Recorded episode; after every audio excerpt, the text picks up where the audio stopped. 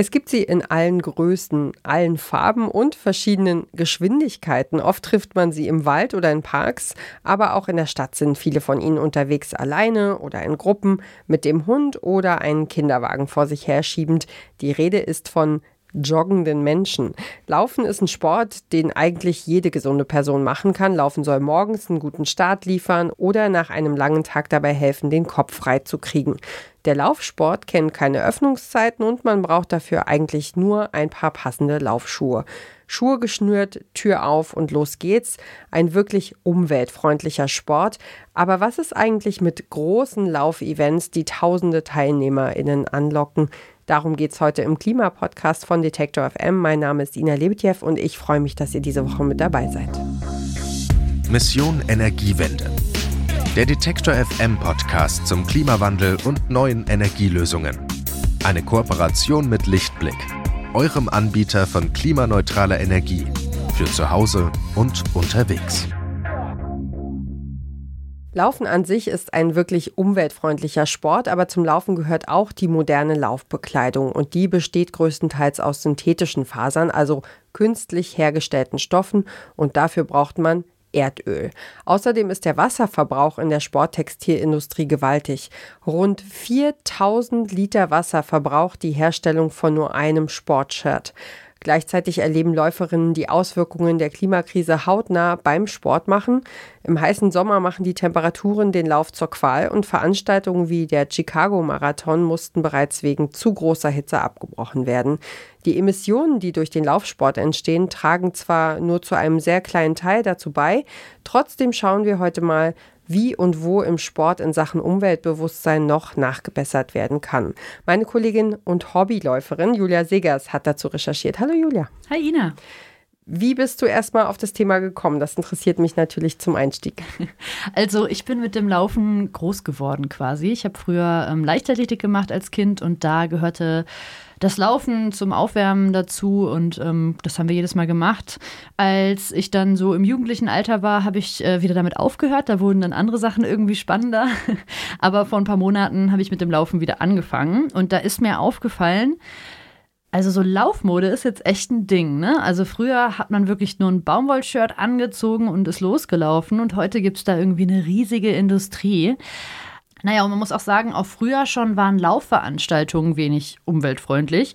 Jeder ist da mit dem Auto angefahren, Plastikbecher sind auf der Strecke ausgegeben worden, die alle weggeworfen worden sind. Und bei jedem Lauf gab es irgendwie ein Shirt mit dem Aufdruck der VeranstalterInnen. Ja, und auch das in Plastik verpackte Obst äh, hat sich wacker gehalten über viele Jahre. Und ich wollte mal sehen, was sich da jetzt so getan hat. Und eine, die jetzt seit ungefähr 20 Jahren wirklich ja, ununterbrochen läuft und auch viel Erfolg Volksläufen unterwegs ist, ist meine Mutter, Claudia Segers. Ja, und sie habe ich mal gefragt, was sich in ihren Augen in Sachen Nachhaltigkeit in den vergangenen Jahren so verändert hat. Also wenn es da um Nachhaltigkeit geht, denke ich auch daran, dass man halt gemeinsam vielleicht mit dem Auto fährt und nicht jeder einzeln.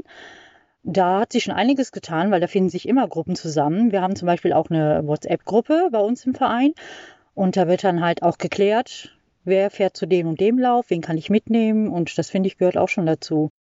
Ja, das mit der WhatsApp-Gruppe ist ja auch ein sehr praktischer und vor allem niedrigschwelliger Ansatz, um so eine Fahrgemeinschaft zu Laufveranstaltungen zusammenzukriegen.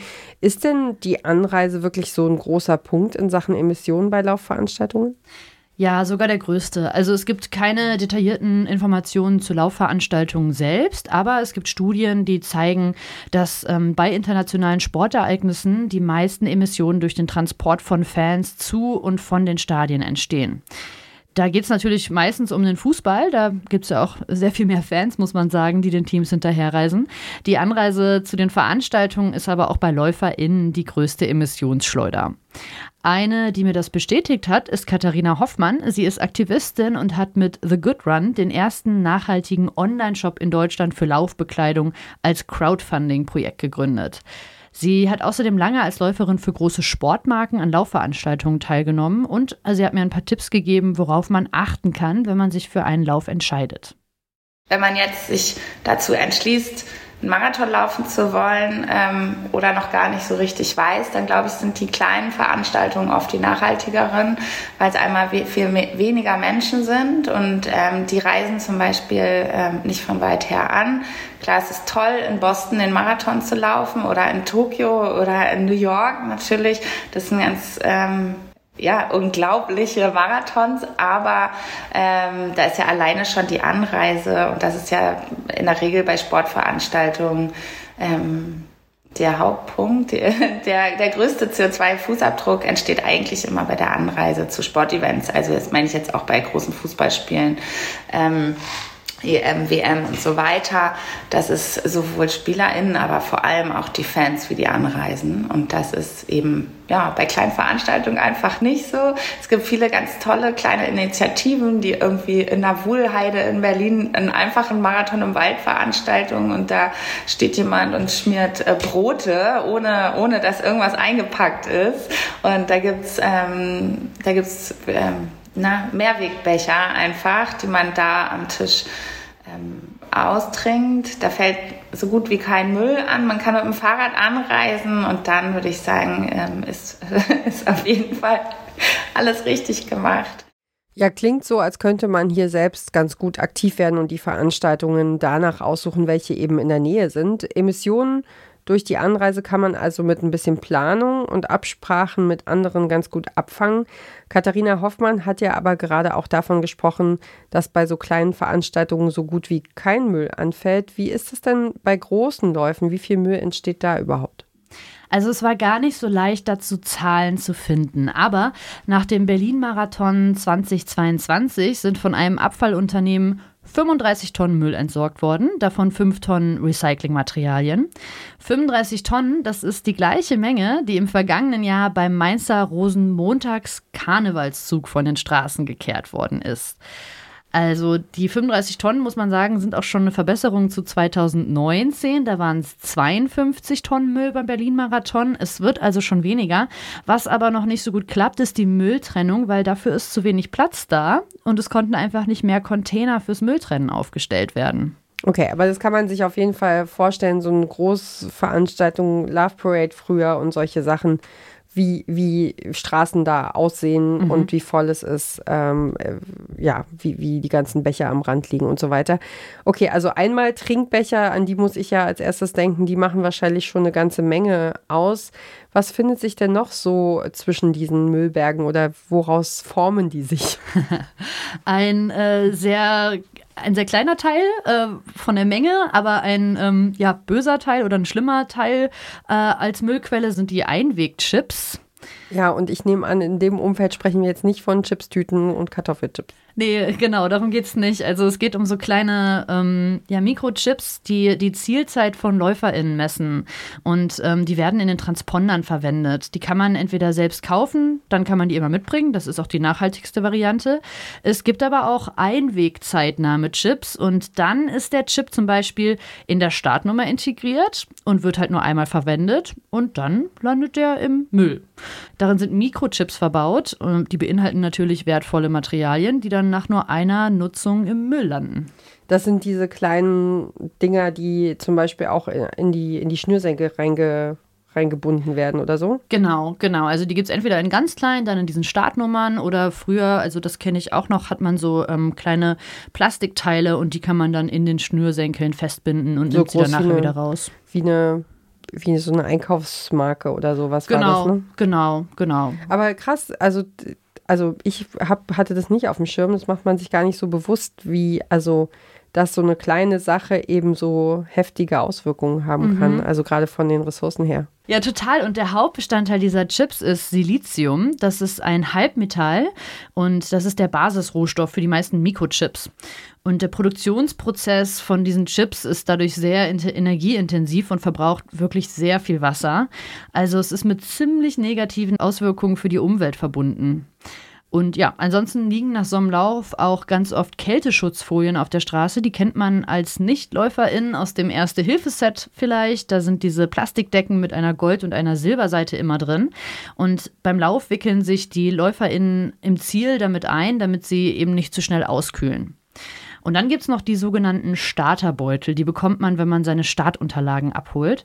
Die sind meistens aus Plastik und darin findet man dann noch viel mehr Plastik, nämlich äh, sind darin die Startunterlagen und äh, außerdem ganz viele Proben, ähm, Flyer, Rabattcodes für den Sportladen um die Ecke und so weiter. Und Katharina Hoffmann hat mir gesagt, wie sie damit umgeht.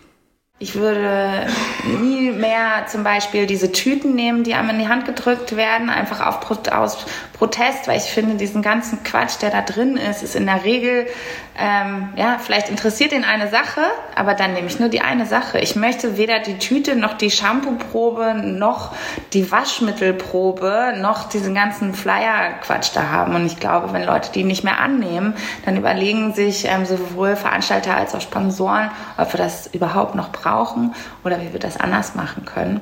Also ich muss sagen, ich habe mir das in anderen Kontexten auch schon angewöhnt, einfach mal Nein zu sagen zu Werbegeschenken und Pröbchen äh, macht nicht nur ein gutes Gefühl, sondern ich, wenn ich nicht Nein sagen würde, wüsste ich auch oft nicht, wo, wohin mit den Sachen, die ich nicht, eigentlich nicht eingeplant hatte oder nicht haben wollte.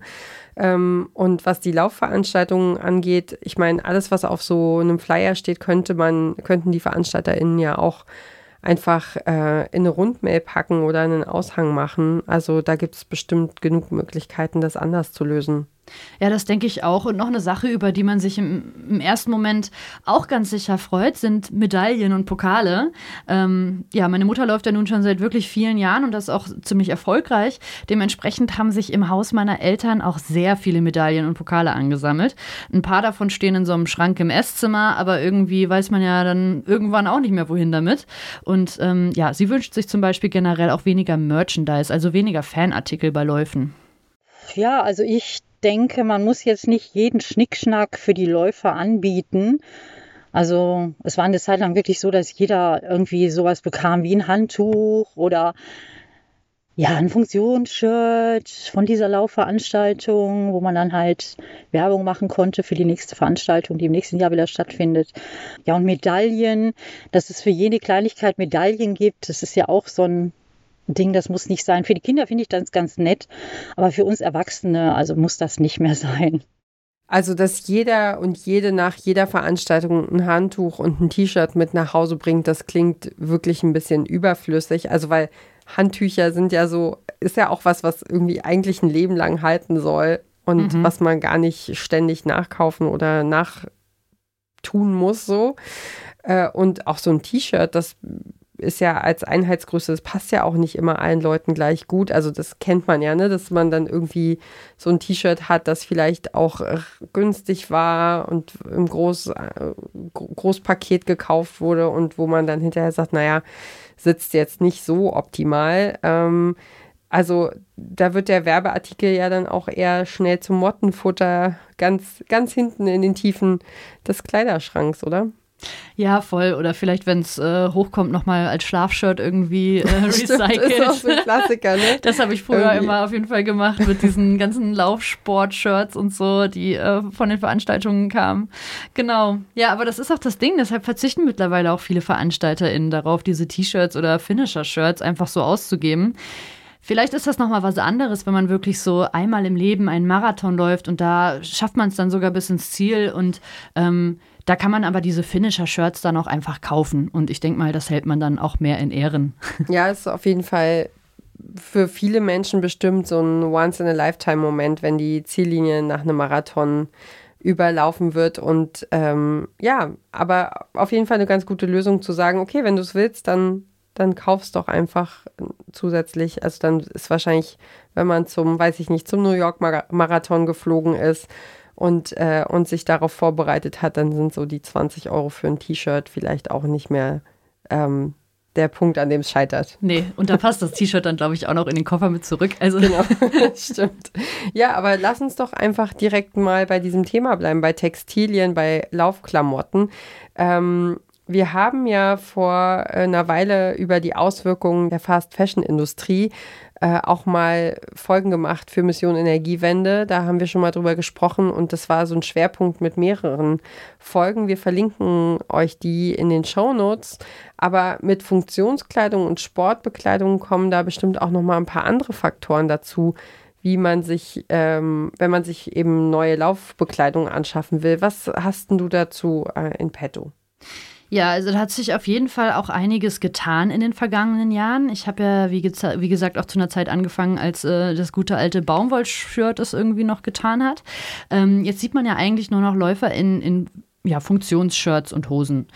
Die Laufaktivistin Katharina Hoffmann hat so eine Ahnung, woher das kommt, dass Laufmode so ein großes Ding geworden ist. Ihr ist es zum ersten Mal aufgefallen, als sie von sogenannten Running Crews erfahren hat wo auf einmal junge Menschen gemeinsam nachts oder sagen wir mal in der Dämmerung durch die Stadt gelaufen sind, in so Running Crews, in Communities. Das war ja etwas, was so vor, ich würde sagen, so zwölf Jahren vielleicht angefangen hat. Und damals haben wir eben auch ähm, diese oder die erste Running Crew in Deutschland gegründet. Die ähm, hieß Run Pack. Das war einfach ein Haufen Freunde, der ähm, dann immer weiter um immer mehr Mitglieder angestiegen ist. Und, ähm, und das muss man schon sagen, diese Bewegung im besten Sinne hat viele, viele Menschen, ähm, die sich sonst vielleicht auch im Laufsport nicht wohlgefühlt haben oder sich nicht wiedererkannt haben, ähm, äh, ja, den Sport nahegebracht.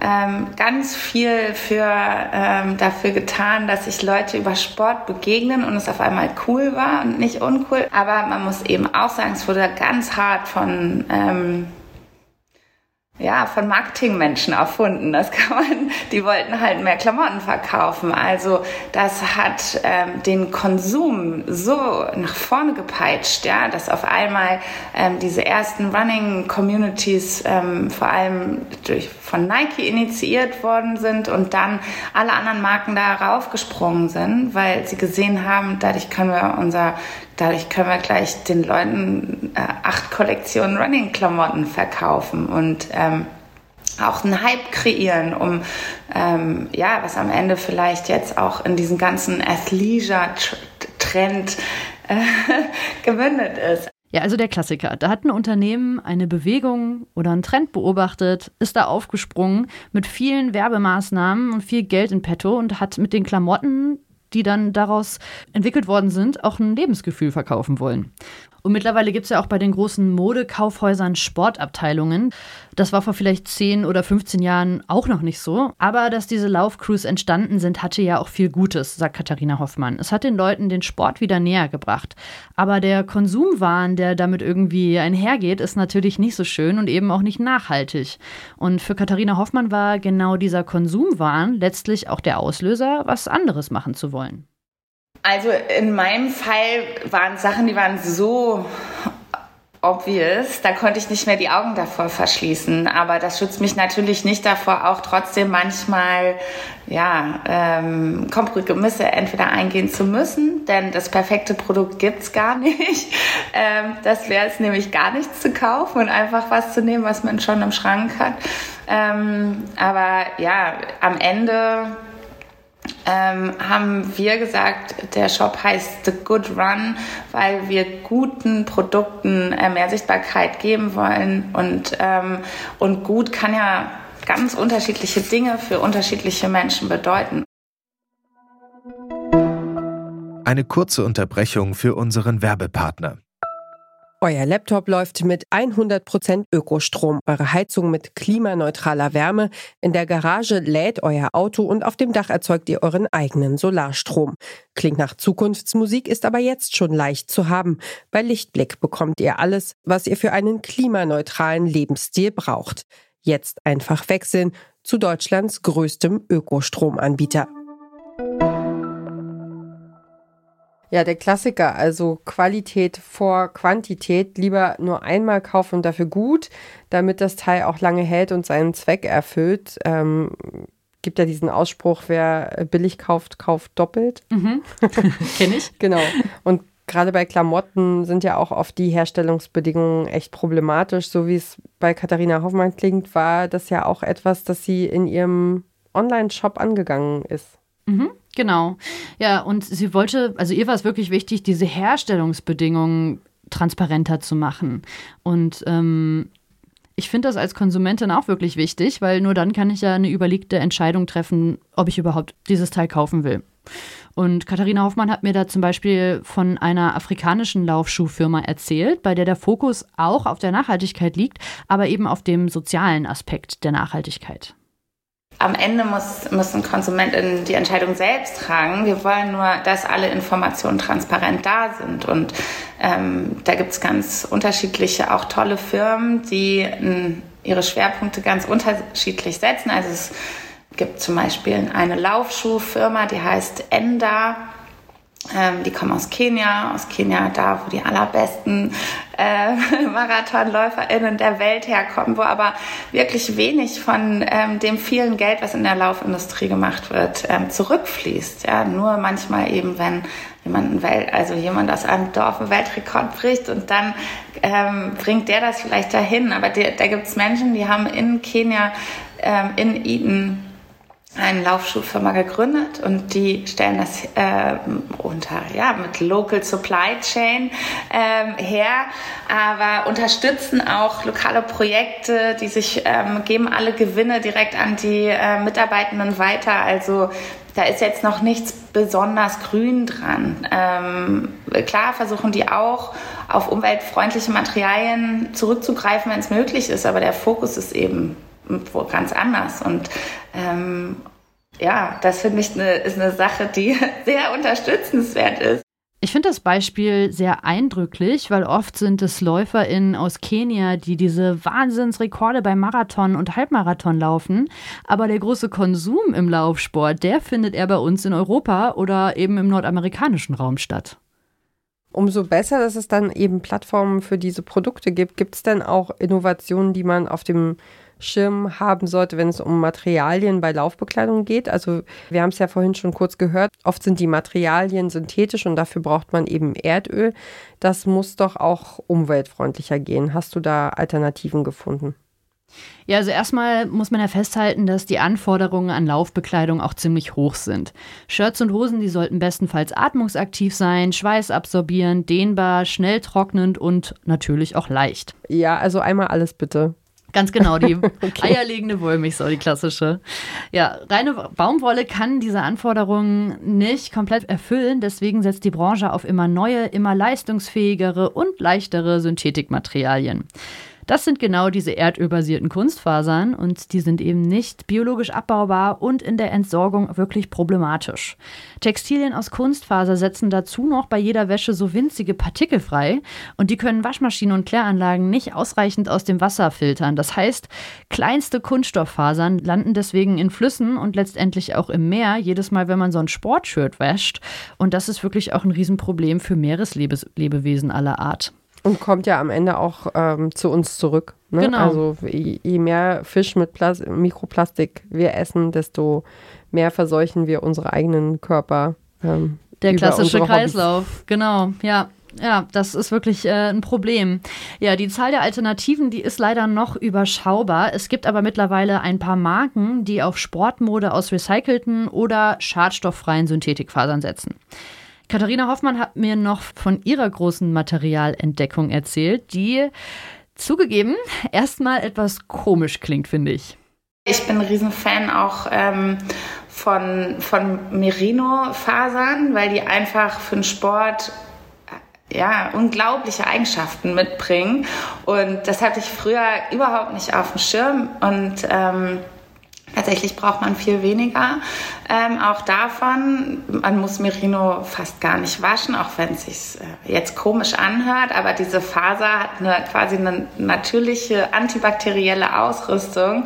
Die kannst du einfach aufhängen und dann ähm, und dann wieder anziehen. Kann, empfehle ich allen hier mal auszuprobieren. Kannst du 20 Mal das gleiche Ding. Ich habe sogar ein Sport-BH aus Merino-Wolle oder ähm, oder, oder Leggings. Also ähm, ich habe tatsächlich einfach viel, viel weniger Zeug. Also als früher natürlich sowieso, als ich noch ausgestattet wurde von anderen Firmen. Aber ich ziehe meistens die gleichen vier Sachen an zum Sport. Und davon, davon habe ich quasi Sommer, Herbst, ähm, äh, Frühling und Winter eine Ausstattung und das reicht mir.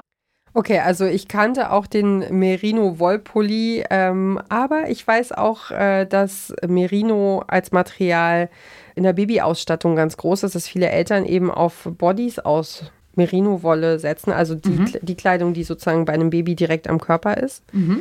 weil es eben die genau die Funktion erfüllen, die eben äh, Katharina Hoffmann gerade genannt hat. Also dieses, äh, es kühlt im Sommer, es wärmt im Winter. Also ich weiß nicht, ob du das schon mal gesehen hast. Ähm, es machen auch nicht viele, aber ich hatte das immer, äh, es gibt so Schaffelle, äh, die man mhm. in, in den Kinderwagen unten rein, also in, den, in, ins Bettchen reinlegt sozusagen. Ja äh, anstatt eben äh, so ein Synthetiksack im Winter, äh, wo man das Kind reinlegt, sondern einfach nur ein Schaffell und das kann man sozusagen auch das ganze Jahr über da drin lassen. Mhm. Sieht befremdlich aus im Hochsommer kühlt aber halt. Also das ist auf jeden Fall, die Vorteile sind bekannt und ich kenne Merino-Wolle auch ähm, für Skiunterwäsche, also so lange Unterhosen und unter, also so Longsleeves für unten drunter. Ähm, ich habe das auch schon mal anprobiert, ehrlich gesagt. Äh, ist es mir persönlich zu kratzig. Ich habe super empfindliche Haut, deswegen geht es bei mir nicht. Aber hast du so ein Laufshirt für, aus Merino-Wolle schon mal anprobiert, ausprobiert? Nee, ich kann es mir auch beim Laufen tatsächlich noch weniger vorstellen als bei der Skiunterwäsche, weil bei der Skiunterwäsche, da macht Wolle für mich Sinn. Ist ja warm. Ähm, also ich fand das wirklich spannend, dass es auch so diesen kühlenden Aspekt hat. Ich habe das deshalb mal recherchiert. Der Hauptvorteil dieser Merino-Struktur, das ist die Luftdurchlässigkeit des Stoffs. Merino-Wolle hat sehr gute Wärmeregulationseigenschaften. Also wie du schon sagst, es kühlt im Sommer, es ist warm im Winter. Außerdem behält Merino-Wolle ihre guten Materialeigenschaften auch im feuchten Zustand. Das heißt nach dem Schwitzen. Während so ein Baumwoll-T-Shirt schon nach kurzer Anstrengung so am Körper klebt wie so ein nasser Wadenwickel, bleibt die oh Merino-Wolle bleibt die Merino-Wolle eben locker flockig. Mhm. Und die Feuchtigkeit wird über die Faser einfach in die äußeren Schichten abgeleitet und da verdunstet sie dann ganz schnell. Also ich finde, das klingt auf jeden Fall total spannend. Ich bin großer Fan, wenn solche natürlichen Fasern auch funktionell eingesetzt werden. Ich kann mir das auch gut vorstellen, das mal auszuprobieren. Ja, und bei Schafen wird ja auch die Feuchtigkeit genauso aus der Wolle transportiert. Deswegen cool, wenn man dann aus der Natur ähm, solche Funktionsweisen einfach auch übernehmen kann. Voll, ja. Und äh, zurück zur Natur, das hilft ja auch bei der Weiterentwicklung von ökologischer Laufbekleidung. Also wirklich nachhaltig ist es ja aber auch nur, wenn die Wolle nicht zu weit transportiert werden muss oder transportiert worden ist. Also, äh, und man müsste natürlich auch auf eine tiergerechte Haltung mhm. achten. Ähm, ich habe dann noch eine Frage zum Schluss. Was sind denn deiner Meinung nach die wichtigsten Hebel in Sachen nachhaltiger und ökologischer Laufen, so insgesamt? Ich glaube, das ist am Ende so ein wirklich gemeinsamer Kraftakt. Also VeranstalterInnen von Laufevents müssen sich Gedanken machen, wie sie ihre Events irgendwie öko ökologisch freundlicher gestalten können. Aber auch jede und jeder Einzelne kann einen Beitrag dazu leisten. Also einfach weniger kaufen und wenn dann darauf achten, dass die Qualität stimmt. Besonders finde ich aber auch, dass Marken mehr in die Verantwortung genommen werden müssen. Gerade auch, weil sie diese Trends natürlich ausreizen. Und darauf hat auch Katharina Hoffmann nochmal verwiesen. Man muss sagen, momentan ist es, das ist jetzt nicht running-spezifisch, aber es gibt einfach diese, ja, diesen Trend auch der Sportklamotten, die immer noch leider aus Polyester sind und ähm, die gar nicht nur zum Sport getragen werden, wo Leute das einfach, also ich glaube, diesen Sommer ist es so sichtbar wie noch nie bei mir jedenfalls. Jetzt ist es gerade, ähm, sind es gerade so enge, kurze Tights mit einem Matching Sport-BH. Davon ist ganz Berlin voll. Das sind so Yoga-Outfits, die auf einmal auch mit so einer Bluse ähm, draußen getragen werden können. Und diese Trends, die gibt es seit ein paar Jahren und die haben natürlich diesen ganzen Sportartikelmarkt nochmal unheimlich boomen lassen und das für die Industrie ein gefundenes Fressen, ne? dass sie da nochmal jetzt richtig Produkte reinballern können.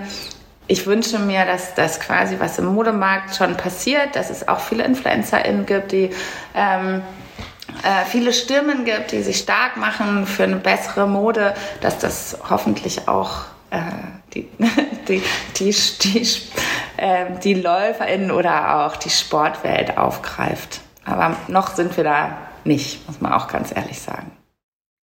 Ja, es muss also einfach ein größeres Bewusstsein dafür geschaffen werden. Und es wäre auch einfach cool, wenn sich NachhaltigkeitsinfluencerInnen mit Mode- und SportinfluencerInnen zusammentun würden. Da könnte man bestimmt gemeinsam mehr erreichen und nochmal viel mehr Aufmerksamkeit auf das Thema lenken. Hm. ja, vielleicht hört uns ja auch hier die eine oder andere Person zu, die am Influenzen ist. Ja, das wäre schön. und sich auskennt. Ähm, ja, wie, wie sieht es denn bei dir aus? Wirst du, ähm, hast du das Gefühl, du wirst jetzt irgendwie anders äh, auf deinen Laufsport gucken, auf dein wiederentdecktes Hobby? Also ich äh, bin ja, wie gesagt, gerade in den Wiederanfängen. Ich ähm, habe ein paar Laufschuhe und ich glaube auch drei verschiedene, in Anführungsstrichen, Laufoutfits. Ähm, mehr muss es auch erstmal nicht sein. Ähm, ich freue mich auch, dass es einfach wirklich so easy geht und meine Haustür, ich meine Haustür aufmachen kann und einfach ähm, direkt im Wald loslaufen kann. Ähm, ja, ich denke, sollte ich mal irgendwann die Idee haben, an einer Laufveranstaltung teilzunehmen, würde ich da auf jeden Fall auch darauf achten, dass es halt nicht irgendwie Gott weiß, wie weit weg ist und ähm, vielleicht auch schauen, ob sich die VeranstalterInnen da auch Gedanken gem drüber gemacht haben und vielleicht auch einfach mal eine Mail schreiben. Das war auch nochmal so ein Tipp von Katharina Hoffmann, wenn man nicht sieht in der Ausschreibung, ob ähm, da irgendwie nachhaltig geplant worden ist oder umweltfreundlich geplant worden ist, einfach mal eine Mail schreiben. Mhm. Und je mehr Mails diese VeranstalterInnen bekommen oder je mehr Nachfragen ähm, zum Thema auftauchen, desto mehr machen die sich ja auch Gedanken. Also genau, das habe ich nochmal mitgenommen. Aber ansonsten freue ich mich auch drüber, einfach für mich im Wald zu laufen. Sehr schön. Ja, ich habe auch neulich war ich, äh, waren wir mal wieder wandern so und ähm, das geht ja jetzt so langsam mit, äh, mit Menschen, die auch ein paar Kilometer zu Fuß zurücklegen können.